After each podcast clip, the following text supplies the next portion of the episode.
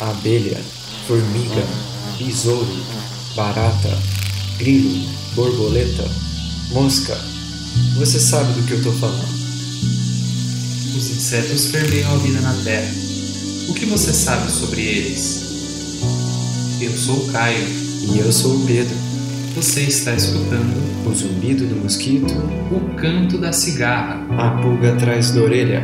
Você está escutando Bug Bites, o seu podcast sobre insetos.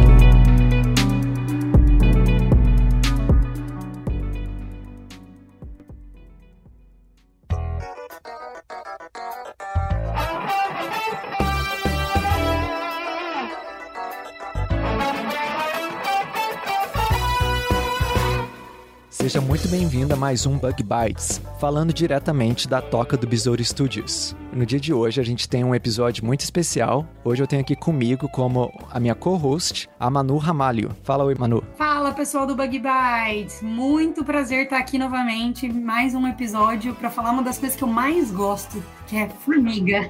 Formiga, mas não qualquer formiga, né, Manu? Não, uma das minhas favoritas, inclusive, que eu tô estudando bastante no meu pós-doc aqui nos Estados Unidos. As formigas cefalotes, bonitinhas, conhecidas como as formigas tartarugas. Então, Manu, vamos dar um aperitivo aqui para os nossos ouvintes sobre o episódio de hoje. Então, ouvinte, pra você ter uma ideia de por que, que a gente escolheu essa formiga para falar hoje, imagine que existe essa formiga, que ela é bem diferentona. Você provavelmente tem aí perto no seu jardim, no parque, na, na sua escola, você talvez já tenha até visto e não percebeu. Ela tem essa armadura que né, cheio de espinhos, ela tem um tegumento grosso, mas ela não tem ferrão, ela é difícil de estudar porque você não sabe o que ela come, e ela tem, como a vaca e como outros herbívoros, esses compartimentos no seu trato digestivo, onde tem um monte de bactéria, na verdade até um paper, né, um dos primeiros papers falando sobre cefalotes, né, mano, fala assim, tem uma massa de bactéria no seu estômago, mais ou menos. Imagina que essa formiga, ela existe, ela tem essa simbiose diferentona, ela poderia ser comparada com uma vaca, e você provavelmente nunca ouviu falar dela. Essa formiga ela vive na árvore.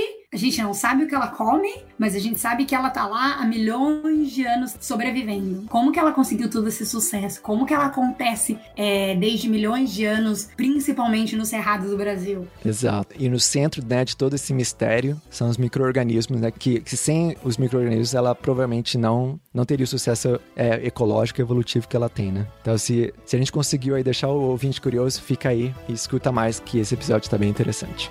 Mas antes de a gente ir pro episódio, mano, eu preciso ah, apenas fazer alguns agradecimentos. A gente agradece aqui a todos os padrinhos e madrinhas que apoiam o Bug Bites através da plataforma Padrim e também a todos os ouvintes que apoiam o Bug Bites, comunicando, né, é, compartilhando episódios novos, fazendo ah, o boca a boca, né, que, que é o melhor meio, né, de se conhecer um novo podcast é por indicação dos ouvintes. Então a gente agradece bastante pela força e a gente também agradece aqui, ou a gente dá as boas-vindas aos ouvintes que chegam aqui pelo Agrocast, que o Bug Bites ele é parte dessa rede de podcasts do agro e a gente tem bastante orgulho de fazer parte. Então, se você chegou aqui pelo Agrocast, seja muito bem-vindo também. Bom, com isso, mano, vamos já ir direto para as perguntas que, que eu tô com vontade de falar de cefalóides hoje. Yay, vamos!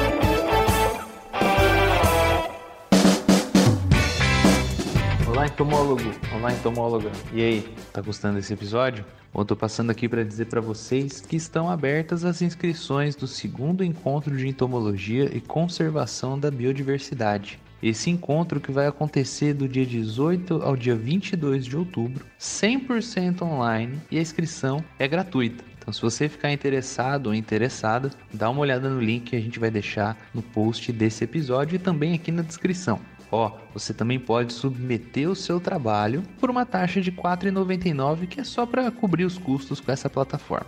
Nesse evento vão ser realizadas mesas redondas, palestras, apresentações de trabalho na área de ecologia, taxonomia, entomologia agroecológica e extensão. Vão participar alunos de graduação, de pós-graduação, pesquisadores, docentes, profissionais das mais diversas áreas e todos os outros interessados. Todos os trabalhos vão ser publicados em anais com ISBN, inclusive vai haver mini cursos gratuitos de estatística. Você não vai ficar fora dessa não, né?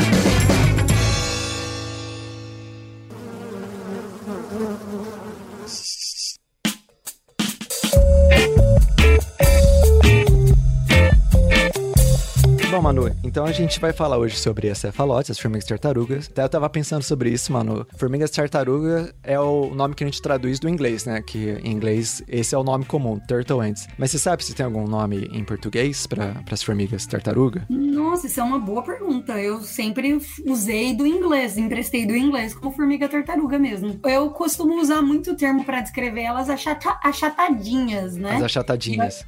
Tanto é que quando eu acho que eu li pela primeira vez Cephalops turtle ends, eu pensei que tartaruga vinha delas serem achatadinhas. E na verdade não é, né? O termo tartaruga vem porque elas têm um exoesqueleto bem robusto. E aí vem, né, a analogia com a tartaruga, que tem o casco também bem robusto. Curioso, né? Bem curioso, sim. É, porque visualmente, você olhando para ela, ela não parece com uma tartaruga. Mas se você pensar é, na cascadura, Aí sim, realmente tem, tem bastante similaridade. Eu não sei se eu, se eu tenho uma bias aí, porque eu achei que elas, quando eu, ah, formigas tartarugas, e eu vi elas, eu pensei, ah, elas são tartaruguinhas, parece umas tartaruguinhas porque elas são mais chatadinhas. Sim, aí tem também do inglês, né, que a gente não vai entrar nisso hoje, mas tem tortoise, né, que é, acho que é o jabuti, né, que é, sim. e turtle já é outra coisa, né, então acho que turtle é a, é a quinada, é a aquática, aí elas são mais achatadinhas mesmo também, você tem razão, é verdade. Entendi. É, não, não, não sei. Eu, quando me explicaram esse termo formiga tartaruga e aí eu vi elas pela primeira vez, eu achei que, que o nome fazia jus. Mas é, como eu disse, eu achei que é, era mais por causa de serem achatadinhas e não pela dureza, robustez do exoesqueleto. Sim. Mas, curioso, funcionou pelos dois jeitos.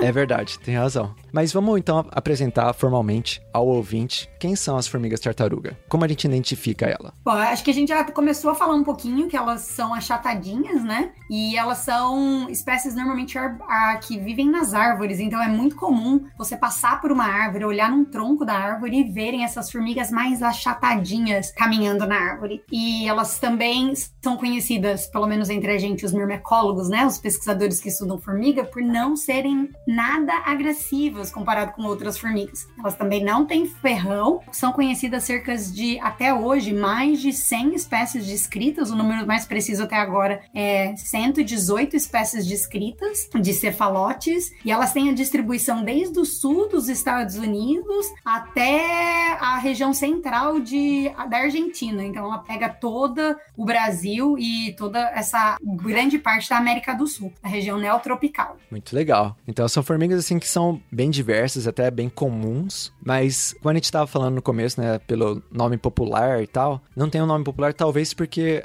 é, muita gente conhece a formiga do açúcar, a formiga lava-pé, que, né, que ferrou o pé, né, que, que a pessoa no Brasil não é muito comum. ela não é muito conveniente, né? Ela, ela não causa tanto problema para as pessoas, é. por isso que acho que as pessoas não conhecem ela tanto assim. Exato. É, ela não causa nenhum problema e ela não tem um ferrão, né, assim, propriamente dito. E ela também fica na árvore, né? Então, assim, as pessoas talvez nem sabem que elas existem, né? Porque, é, na minha experiência, não sei, é, gostaria de saber a sua experiência também, mas a minha apresentação às formigas tartaruga foi de comer um lanche, alguma coisa assim, embaixo de uma árvore. E aí, hora ou outra, você olha no seu braço, tem uma delas andando. Aí você fala, nossa, mas que formiga diferente, né? E você vê geral, geralmente esses aspectos que você acabou de falar, né? Elas são bem achatadinhas, elas não se movem muito rápido, né? Elas geralmente são mais devagarzinhas, dependendo da espécie, né? A minha introdução com a formiga cefalóide foi uma vez que alguém, eu escutei alguém comentar, logo que eu comecei a estudar formiga, eu ainda estava no segundo ano da faculdade, comecei a fazer estágio lá na Unesp de Rio Claro com o professor Odair, e eu escutei alguém falar, ah, tem, é, as formigas cefalóides são as formigas achatadinhas, e aquilo ficou na minha cabeça. Uma vez eu tava em Guaraci, férias na minha família,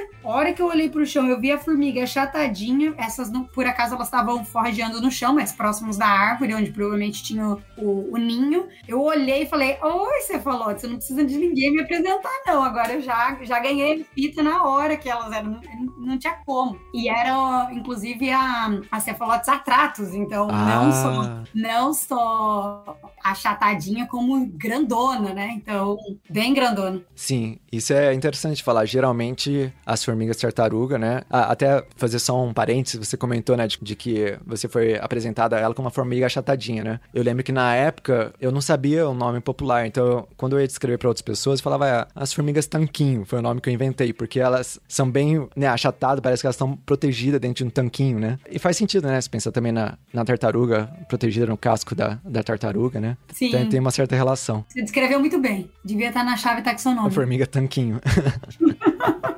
Interessante falar que se você, né, ouvinte, é, se deparar com uma cefalotes, geralmente ela é pequenininha. Tem a, no sudeste do Brasil, né, tem a cefalotes púcilus, né, que é, que é bem comum, né, do, do cerrado e tal. Mas você tem, também tem essas duas espécies, pelo menos, que são comuns, que são grandes, né, que é a cefalotes atratus e a clipeatus, né, que e a clipeatus é super bonita, né, ela, ela é amarelada, ela tem um, uma cabeça com partes meio é, semi-transparentes, né? E então, assim, é impossível de você perder, né? De você é, achar que não viu, né? Quando você vê ela, você vai saber. Essas são cefalotes, são grandonas, são bem cascudas, né? Vamos dizer assim, e muito bonitas também. Eu acho uma das coisas que eu mais gosto quando eu comecei a trabalhar com cefalotes, é que eu comecei a coletar as colônias, é quando você encontra uma colônia dentro do tronco da árvore. Eu, tipo, antes eu trabalhava com camponotos, né? Então, a hora que eu achava um ninho de camponotos, era aquela doideira, correria, elas tudo nervosas, né? Tipo, fugindo e se tentando coletar e procurando rainha. Quando você abre um ninho, um galho para encontrar uma, uma colônia de cefalotes lá dentro, elas praticamente ficam paralisadinhas, fingindo que, tipo, elas não estão ali. Então, é, é a diferença de como lidar com as duas colônias quando você tá tentando coletá-las no campus, eu lembro que foi uma das coisas mais marcantes, assim, para mim, quando eu comecei a trabalhar com elas. Sim. Ah, esse é um ponto muito bom, mano, que você também é, levantou. Talvez uma outra característica dessas formigas que fazem dela mais escondidas, né, mais menos conhecidas, é que formiga, geralmente a gente associa, né, o ninho no chão, aquele, aquela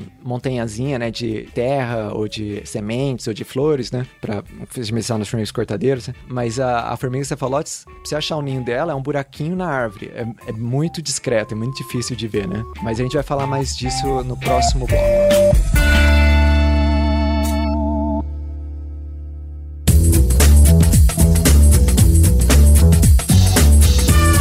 Manu, então, continuando a gente falando aqui dessa formiga, que a gente tem um grande amor por elas, mas vamos pensar aqui também, assim, né? O que, que essa formiga faz que é tão interessante, né? Que, que atrai tanto interesse, né? Da ciência, né? Então, em outras palavras, né? Qual que é o papel dessas formigas né, na ecologia, em, em estudos de evolução? É, o que, que tem de interessante ou tão especial nas formigas cefalotes? Não, tem várias coisas interessantes nas formigas cefalotes. Para mim, eu poderia falar que o suficiente delas serem bonitas, lindas seria o suficiente. Mas, né, a gente tem que vender melhor o peixe ali. Então, algo que eu particularmente estou muito interessada, na, que inclusive relaciona com a minha linha de pesquisa, é entender a evolução desse grupo, né? Então, para mim, um fato muito curioso foi um estudo publicado pela Shauna Price e colaboradores em 2014, onde eles tiveram a, a pela primeira vez, acessaram diversas espécies é, distribuídas em toda a distribuição desse grupo de cefalotes, e eles encontraram que a região do Cerrado ela tinha uma diversidade absurda, muitas espécies novas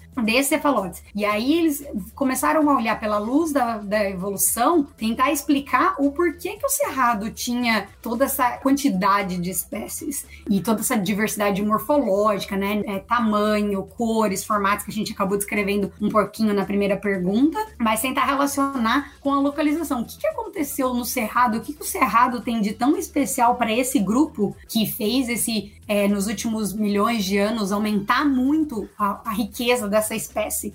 No local. E algo também é que eu tô sempre interessada, né? Quem já viu outros podcasts, eu sou eu estudo microbioma de formigas e eu essas formigas, elas também são conhecidas por terem simbioses com microorganismos por mais de 45 milhões de anos. E acredita-se que parte do sucesso evolutivo desse grupo de formiga tenha sido atingido pela essa associação com esses micro-organismos. E recentemente, estudos de 2018 de Haihu e colaboradores em 2018, eles demonstraram que parte desses micro-organismos eles auxiliam a formiga, a cefalotes, a adquirir um upgrade né, nutricional, que é, na verdade, eles são capazes de reciclar nitrogênios e acaba isso favorecendo nutricionalmente a formiga. Outro paper que foi publicado relacionado a isso foi publicado esse ano, em, 2000 e, em 2021, pela, inclusive, o grupo da Corey e o Christoph Duplat, é o primeiro autor, é, eles demonstraram que Sabe esse achatadinho, esse tanquinho do exoesqueleto que a gente comentou na, na primeira pergunta, ele na verdade essa robustez do exoesqueleto é parcialmente é, atingida ou conquistada pela associação com essas bactérias também. Então só por isso eu já acho que esse grupo ele é super especial. Sim, esses pontos que você levantou, mano, são fantásticos, na verdade. Eu acho que, sei lá, se, se o ouvinte quiser saber mais sobre cefalotes, acho que pode começar por essas relações fantásticas com os simbiontes. Outro papel muito interessante que elas acabam realizando foi, na verdade, eu e o Pedro fomos buscar essa informação, porque a gente achava, mas a gente não lembrava de cabeça o paper. E a gente sim encontrou alguns papers fazendo sugestões das formigas cefalotes funcionando também como polinizador em alguns casos específicos. Então, além de toda a função que a gente já descreveu, elas também, algumas espécies, podem estar agindo em casos específicos como polinizadoras, porque elas visitam muito as plantas, né, as flores, é, no, no, momento de forrageio delas. Sim. Um ponto interessante a gente ressaltar, mano, é que a cefalotes, né, ela tem esse lado muito misterioso sobre a dieta dela, né? Assim, por que, que ela tem essas relações tão interessantes com os simbiontes, né? Por que, que ela precisa de ter uma, um boost nutricional, né? De, de ter essa ajudinha nutricional das bactérias. E uma coisa interessante é que, até hoje, né, ainda não está certo, assim, qual que é a dieta, né?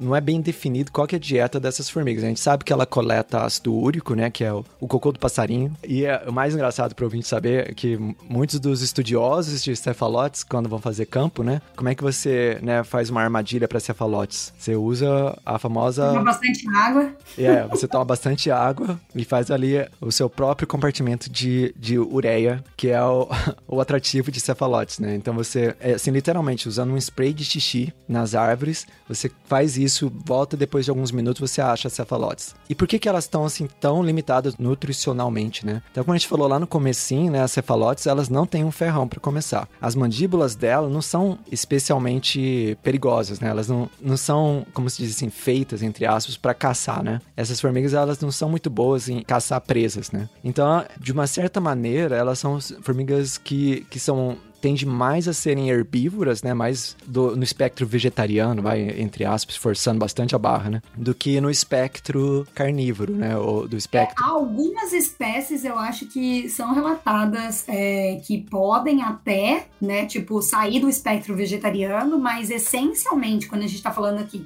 se a gente tiver que colocá-la dentro de uma caixinha só. Uma generalização. Overall, né, de uma maneira geral, elas são mais consideradas herbívoras. Sim. E até tem relatos, por exemplo, de formiga, como a, a cefalotes atratus mesmo, que vão em cadáver, por exemplo, né? Que vão em, em, animais mortos, né? Então, assim, a fonte de proteínas dela é um pouco mais diferente, né? Então, elas vão né, é, no cocô de passarinho e tal. E tem essa, essa observação que é bem geral, né? De que quando você disseca, né, essa formiga, você acha pólen, né? Nas suas partes bucais. Então, assim, tem essa grande hipótese se elas comem pólen ou não. E, e talvez, se comem pólen, talvez também esteja associado com essa associação associação com as bactérias, né, os micro-organismos, né? Então, essa associação com os micro-organismos é, é, quase que é o que permite essas formigas ainda existirem, né? Porque até a minha orientadora falava como é que essas formigas existem, né? A, por exemplo, existe uma espécie no deserto de Sonora, né? A, Cephalotes roverae, como é que a gente fala aí em português, né? Roverae. É, é, é, que ela vive é, numa árvore que não tem frutos, que não tem nectários e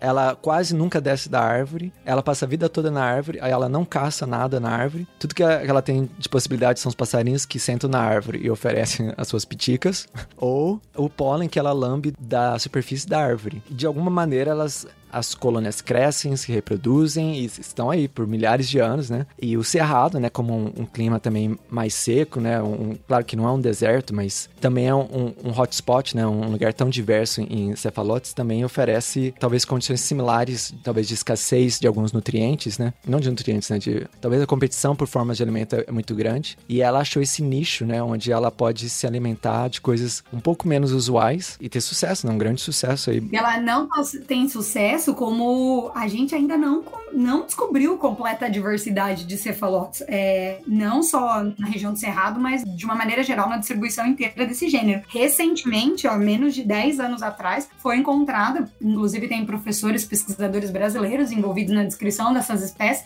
espécies novas na região do Cerrado no Brasil. Então, muita gente erra em acreditar que o cerrado, por ser tão diferente de uma Mata Atlântica ou de uma Amazônia, que ele não tem uma diversidade grande, né, de, de espécies, não é um hotspot. E a Cefalotes vem aí para provar que isso é exatamente o contrário. O Cerrado pode sim ser um local com muita diversidade e que tem que ser preservado tanto quanto as, as Mata Atlântica e a Amazônia. Sim, e por ser tão diversa, né, por, por ser tão a, abundante também, né, no, no ambiente de Cerrado, ela acaba se envolvendo em muitas relações ecológicas com outros organismos, né? Então, ela faz parte, né, dessa teia de interações que, que mantém, né, o Cerrado funcionando, né? Então, é, é né, puxar de novo o que você falou antes, mano, ela é, ela é um, um modelo muito interessante para se estudar a evolução de espécies, né? Para se estudar como uma espécie, ela se especializa em um nicho. Por que que algumas espécies, elas sofrem essa irradiação, né, que a gente chama, né, quando um grupo, né, se diversifica muito, né, em um ambiente, né? E ela tem seu papel ecológico, né, muito interessante também. Ela, é, como você mencionou, né, elas podem atuar como polinizadores em alguns casos especiais. Ela também tem essa casca grossa, né? Essa, essa pele grossa, né? Que, que você até falou que, que tem uma ajuda ali das bactérias simbiontes, né? Para poder é, ser formada de maneira né, apropriada, né? Ela não é uma comida muito interessante para predadores, né? É difícil de mastigar, tem espinhos, machuca, né? Os predadores de formigas não gostam de comer cefalotes. E aí o que, que acontece? Outros animais, né? Como aranhas, por exemplo, né? Elas se disfarçam, né? Por assim dizer. Elas fingem, né? Elas evoluem uma morfologia muito similar a cefalotes. Tanto que alguns casos são tão parecidos, né, que que é até difícil de ver a aranha, onde você vê a foto, né, da formiga e a aranha. É até difícil de ver, porque a aranha, ela, ela, ela tem esse disfarce, essa fantasia, entre aspas, de cefalotes, que é muito parecida. Se ouvinte tiver curiosidade, pode colocar no, no Google, né, mimetismo e cefalotes, mimetismo e formigas tartaruga, são exemplos muito visualmente é, impressionantes, né? E também tem a, a, outra hipótese alternativa, né, mano, que também pode ser que essas formigas se disfarçam da, ou essas aranhas se disfarçam da formiga para não ser reconhecidas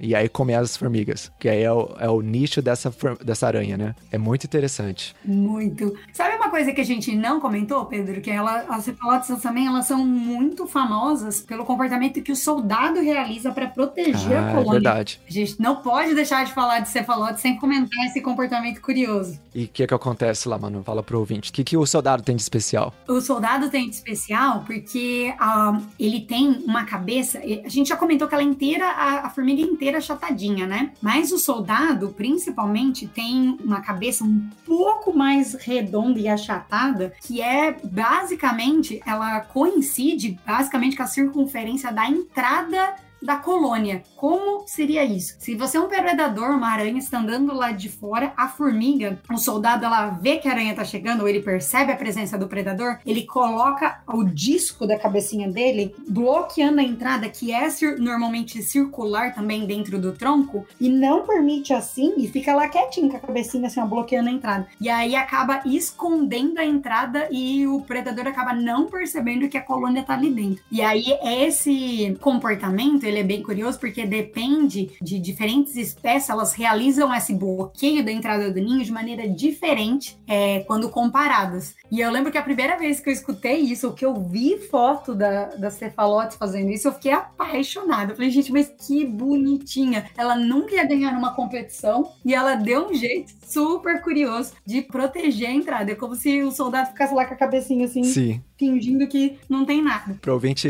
visualizar, aqui a gente tem o problema de ser só áudio, mas a Manu tá fazendo umas demonstrações didáticas perfeitas de como é que é a formiga. como é que a Pelo formiga vídeo, tampa. É, mas a Manu, ela baixou a cabeça, né, e mostrou assim como se... Imagina se o topo da cabeça, né? Então, o topo da cabeça, ela tá na árvore, né? Tem ali o buraquinho da árvore onde a, a formiga entra pro seu ninho. E essa formiga soldada, ela baixa a cabeça assim e tampa como se fosse uma portinha redondinha, do mesmo tamanho da entrada. Tarefa de casa, pessoal. Dá uma gugada aí pra dar uma procurada como essa cefalotes é capaz de fazer isso, porque é muito lindo. É muito legal. Mas, ó, isso não é a única espécie, não é o único grupo grupo de formigas que realiza esse comportamento. É verdade. Eu estudei, eu estudei camponotos antes de estudar cefalotes, eu tenho que reconhecer que algumas camponotes e algumas colobopsis, que a gente antigamente achava que era camponotos também, possuem esse mesmo comportamento. Então, esse não é característica única e exclusiva das cefalotes, apesar das cefalotes realizar com magestria. Sim, é bem legal essa parte, a gente pode até falar num outro episódio, da convergência, né? Que é um exemplo de convergência evolutiva. Então, é quando diferentes organismos desenvolvem a mesma estratégia, mas de diferentes maneiras. Então, a Colobopsis, é, é legal que você falou dessa outra formiga,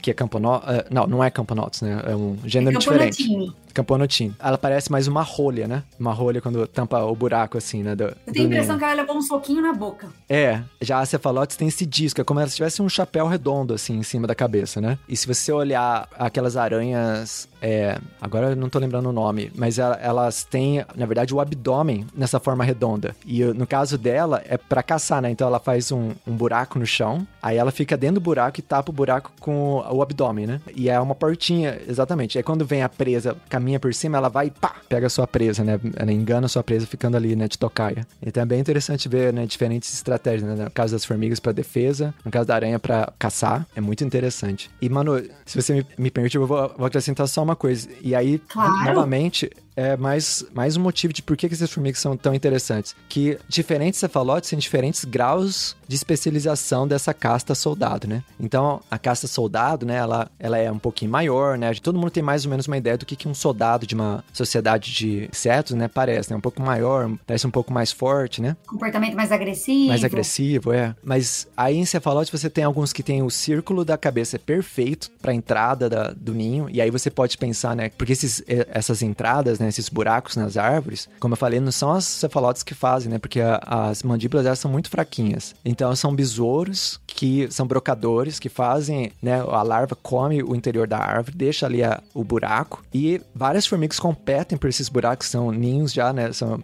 ninhos pré-fabricados já, já, já estão ali disponíveis. Então elas competem, né? As formigas por esses ninhos. Então tem uma, aí uma coevolução, né, né, provavelmente, né, das, das formigas que tem, a, que tem a portinha ali no topo da cabeça, tem que dar um match, né, tem que combinar com o tamanho que o besouro vai deixar ali na, no, no túnel que, que o besouro fez na árvore. Tem que rolar o match com a circunferência da, da cabeça da formiga com a circunferência da entrada do buraco na, na árvore. Isso. O- qual é a chance disso dar certo? Mas na natureza vem acontecendo há milhões de anos. Exato, é. E se a gente olhar diferentes formigas no gênero cefalotes, você vai encontrar alguns que não tem o match perfeito. Então você também tem os os estágios intermediários, que é, que é quando a gente fala de evolução, muita gente fala, ah, mas cadê os estágios intermediários? Na verdade, você encontra quase todos os graus de especialização, até aquelas formigas cefalotes que não têm a casta soldado, ou, ou que o soldado não tem o disco es- especializado. E aí todas elas colocam a cabeça, né, para fechar ali o buraco, né? Todas elas Juntinho. juntinhas, né? Uma em cima da outra, 8, 10, vão colocando a cabeça até fechar o buraco e tampar. Então, você também tem o, o grau mais, vamos dizer assim, entre aspas, primitivo, né? do- da especialização. Então, você tem todas as diferentes formas de especialização dentro do mesmo gênero, que permite fazer, assim, experimentos muito bacanas, né? De fazer hipóteses, porque é, esse é o negócio em ciência, né?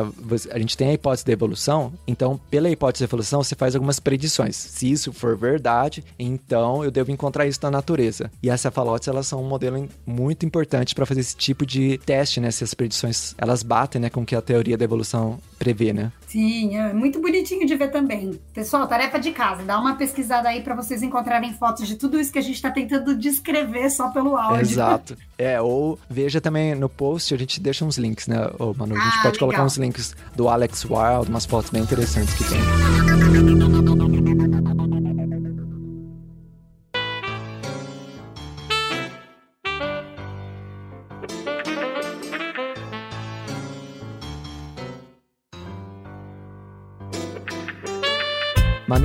Gente vai chegando aqui, no- fechando o nosso episódio, né? A gente sempre tem que dar uma corrida, apesar de não ter um assunto tão interessante. É, a gente precisa sempre resumir bastante pra falar do, do que a gente acha, né, que vai vender o peixe, né? Mas, falando em vender o peixe, Manu, o que eu quero perguntar pra você é o seguinte. Você tem estudado simbiontes de formigas, né? Não só de cefalotes, né? Você estuda Wolbachia, que é outro simbionte muito interessante. É, Eu já vi pelos seus estudos que você também já viu algumas coisas de fungos e tal. E isso vem já desde os seus tempos lá na Unesp de Rio Claro, né? E muitas vezes a gente escuta, nossa, mas você estuda formiga, né? Que diferente, né? Pra que que serve, né? Ou ainda, né? Nossa, você estuda formigas, né? Como é que mata? É a pergunta que todo mundo quer saber, né? Você estuda bactéria de formiga, é pra matar a formiga? Então, para nossos ouvintes, e para quem talvez é, também entre os ouvintes, quem estuda alguma coisa assim mais de ciência básica e tal, explica pra gente o que, que você faz atualmente e por que, que é importante estudar formigas e seus simbiontes. Excelente perguntas. São exatamente as duas perguntas que todo mundo sempre faz. Na hora que eu falo que eu estudo formiga, o pessoal, por quê? E depois a segunda pergunta é como é que marca.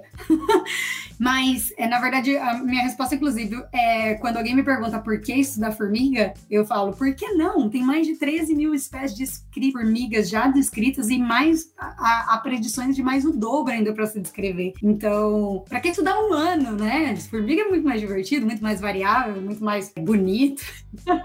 não, mas respondendo a sua pergunta, o que, que eu faço atualmente? Então, atualmente eu estou como postdoctor a researcher no Cornell University, trabalhando no laboratório da doutora Carmen Rowe, que também está interessada em perguntas é, na, de microbioma de formigas. E no meu pós-doc, eu quero, além de outros mil projetos que a gente sempre vai inventando, né? Meu principal projeto é estudar essa simbiose das formigas cefalotes, porque, como eu já disse, elas, a gente já sabe que elas têm essa associação, as formigas cefalotes têm essa associação com essa simbiose por mais de 45 milhões de anos. E a gente já sabe hoje, por outros estudos prévios, qual é a função é, de muito dessas, dessas bactérias, desses simbiontes. O que agora eu quero fazer é tentar entender se essas bactérias elas estão codiversificando com o hospedeiro ou não. Estudos anteriores é, que tiveram capacidade de incluir cerca de 25 espécies de cefalópodes, eles encontraram esse sinal de, de codiversificação, né? Tanto do hospedeiro formiga como da bactéria. Entretanto, é, na nossa área né, de microbioma, onde a gente também precisa sempre de muitas ferramentas, não só de bioestatística, como de bioinformática, que estão sempre em evolução para a gente acessar esse, esses big data, né? Que a gente costuma falar que essa quantidade absurda de dados que a gente gera. O que a gente quer agora é tentar aumentar esse número para mais de 75 espécies do, de cefalópodes.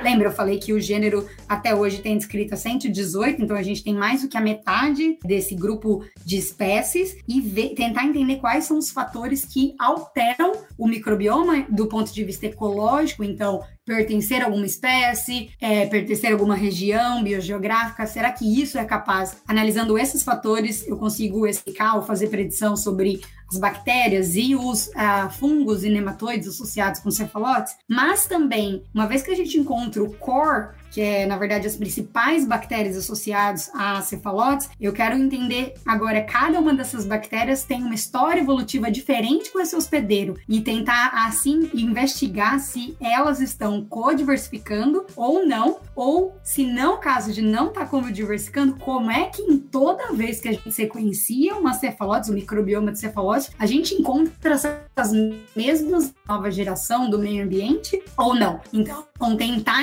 entender um pouquinho mais sobre quais são os mecanismos que explicam esses padrões é, que garantem o sucesso da cefalotes se diversificar e, ser, e, ter tanto sucesso evolutivo. Será que eu expliquei legal? Será que eu usei muito jargão? Não, tá perfeito. É, eu vou só é, acrescentar uma coisa, que é uma coisa que, que você me falou, mano, até em off, né? Então eu vou, vou transmitir o que você me contou antes, que é o fato de que essas formigas, né, esses simbiontes, né, né você tá interessada na codiversificação, né, ou como é que essa interação, né, tá durando, né, por milhões de anos, e será que cada espécie tem suas bactérias favoritas favoritas, né? Tem suas bactérias específicas. E isso é bastante interessante se a gente fazer uma comparação, né, com os outros sistemas de mutualismo que a gente conhece, né? Como a vaca, suas bactérias, né, nos diferentes compartimentos do, do trato digestivo, ou os cupins e seus protozoários, né? Mas ninguém pensa que a formiga, ela é um desses animais, igual o coelho, igual a vaca, igual o cupim. Ela tem esses compartimentos especializados também no seu trato digestivo. É tipo, ela tem ali o seu obomaço, sei lá,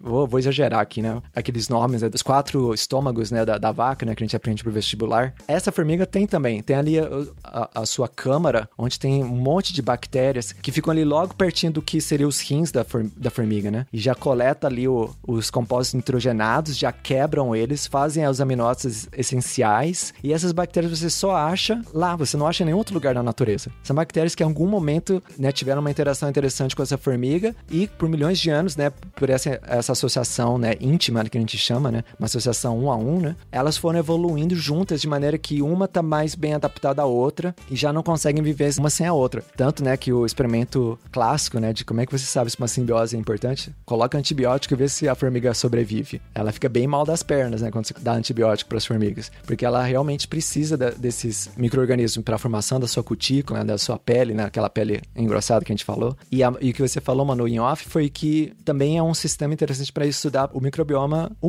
mesmo, né? Com certeza, porque elas vivem em sociedades assim como nós, elas, né, elas têm, quando a gente pensa em formiga, a gente nunca pode pensar num único indivíduo de formiga, a gente precisa pensar que a colônia inteira é considerada também um superorganismo que tem estratégias de defesa, de ataque de predador, não só de predador que vai lá comer a formiga, mas mais de vírus e de bactérias que podem é, afetar a saúde, né, da, da colônia como um todo. Então, entender é, numa big picture aqui, entender quais são os mecanismos, quais são as regras, né, que, que governam esse jogo, com certeza abre uma luz do que, como a gente pode explicar as interações que nós também, humanos, é, a gente precisa para se proteger de uma pandemia, para usar um probiótico e, e, ter mais um benefício nutricional. Então, sim, as formigas, elas, na verdade, estudar microbioma em formiga, ele é perfeito para endereçar esses tipos de perguntas, né, que, que diretamente estão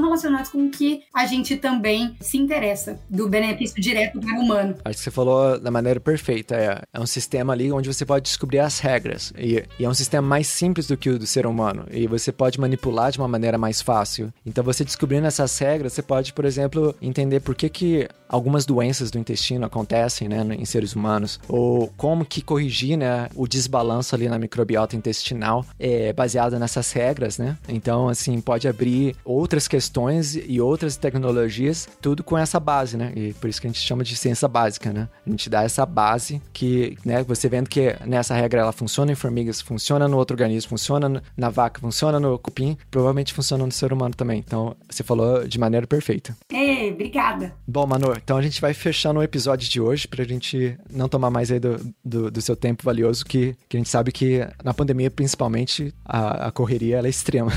Né? Você também, pai, dentro da pandemia, com criança pequena em casa, todo mundo sabe que Sim. tá fazendo de tudo aqui. Mas um grande prazer sempre ter você aqui para participar aqui do Buck Bites. É, a gente espera que os ouvintes também tenham gostado do episódio. Peço aos ouvintes que confiram aí na descrição do episódio os links que a gente vai deixar com fotos de cefalotes e outras referências. Ah, o, o contato da Manu também, caso você, ouvinte, queira contactar a Manu. E muito obrigado. Ah, e a Manu também participou de outros episódios do Bug Bites, outros podcasts, participou do Story Collider é, recentemente, que é um podcast muito legal. Parabéns aí por ter sido convidada para participar do, desse podcast tão legal. Vai ficar também, aí, se tiver o link de episódio, a gente já deixa também na descrição. Ah, legal. Ah, eu que agradeço. Sempre um prazer voltar pro Bug Bites e eu sou super fã do pessoal. É, obrigada, Pedro, pelo convite, especial convite para falar sobre uma das formigas, minhas formigas favoritas. E agradeço o tempo, a disposição de todo mundo que escutou. E junto com outras amigas, é, também biólogas, também tudo na pandemia, dentro de casa,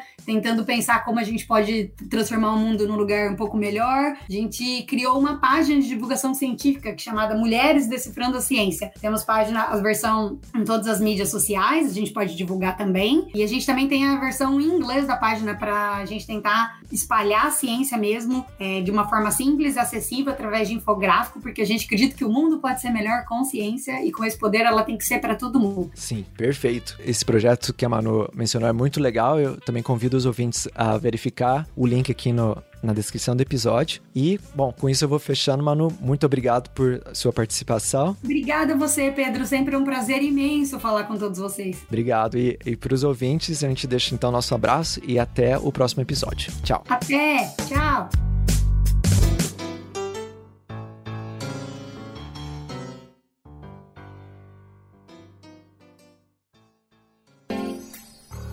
Esse episódio é patrocinado por você ouvinte. Sim, você mesmo que está escutando a gente e que divulga o Bug Bites para todos os seus amigos e amigas. Vocês fazem a diferença para que o Bug Bites atinja mais pessoas e continue crescendo. Não se esquece de que o Bug Bites está em todas as plataformas de podcast, inclusive no Spotify. Aproveita e manda esse episódio lá no seu grupo do WhatsApp. Vocês não têm ideia de como isso ajuda a gente. Muito, muito obrigado pelo apoio.